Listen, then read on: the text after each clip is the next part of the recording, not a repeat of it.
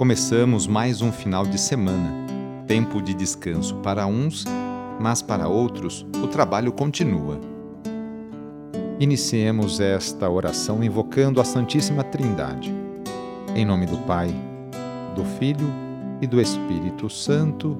Amém.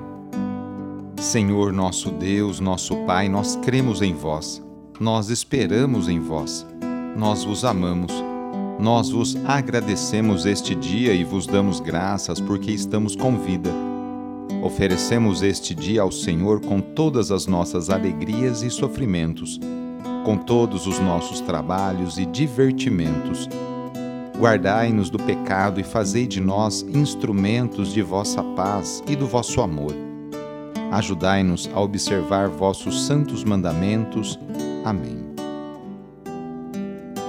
Sábado, dia 26 de março, o trecho do Evangelho é escrito por Lucas, capítulo 18, versículos de 9 a 14. Anúncio do Evangelho de Jesus Cristo segundo Lucas. Naquele tempo, Jesus contou esta parábola para alguns que confiavam na sua própria justiça e desprezavam os outros. Dois homens subiram ao templo para rezar. Um era fariseu o outro cobrador de impostos. O fariseu de pé rezava assim, em seu íntimo: Ó Deus, eu te agradeço porque não sou como os outros homens, ladrões, desonestos, adúlteros, nem como este cobrador de impostos. Eu jejuo duas vezes por semana e dou o dízimo de toda a minha renda.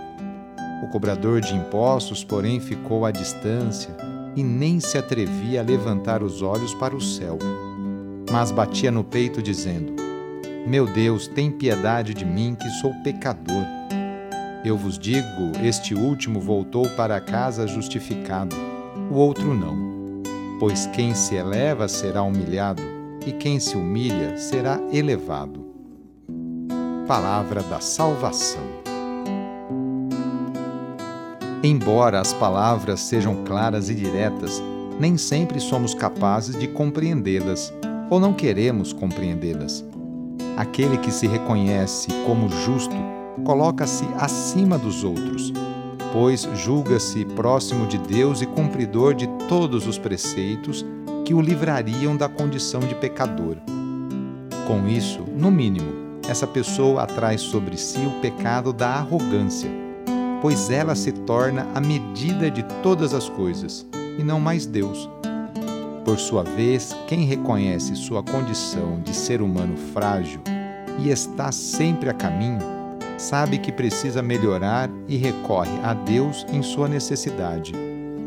O coração humilde encontra repouso em Deus e nele confia.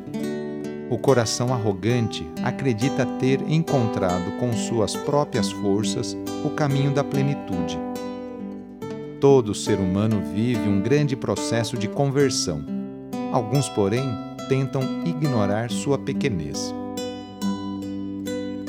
No sábado, a igreja incentiva a rezar de maneira especial e particular por Maria, Mãe de Deus e nossa. Rezemos especialmente também pelas mulheres, aquelas que se levantam cedo para seus afazeres domésticos e também por aquelas que trabalham fora. Muitas delas são o sustento, o esteio para sua família. Lembremos de todas as mulheres grávidas que passam por esta experiência bonita. Rezemos por aquelas que querem engravidar e ser mãe, e também pelas mulheres e famílias que estão esperando a adoção de uma criança. Enfim, pedimos a intercessão da Mãe de Jesus nesta oração para todas as mulheres. E rezemos juntos o Magnificat, junto com Maria. A minha alma engrandece o Senhor e se alegrou meu espírito em Deus meu Salvador, pois ele viu a pequenez de sua serva. Desde agora gerações hão de chamar-me de bendita. O poderoso fez em mim maravilhas e santo é o seu nome. Seu amor de geração em geração chega a todos que o respeitam. Demonstrou o poder de seu braço, dispersou os orgulhosos derrubou os poderosos de seus tronos e os humildes exaltou. De bem saciou os famintos e despediu sem nada aos ricos. Acolheu Israel, seu servidor, fiel ao seu amor, como havia prometido aos nossos pais, em favor de Abraão e de seus filhos para sempre. Vamos receber sobre nós, nesse sábado, a bênção de Deus para termos um ótimo final de semana.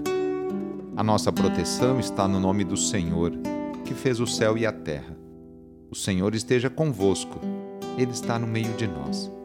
Pela intercessão de Nossa Senhora Desatadora dos Nós, desça sobre você, sobre a sua família, sobre o seu trabalho e intenções a bênção do Deus Todo-Poderoso.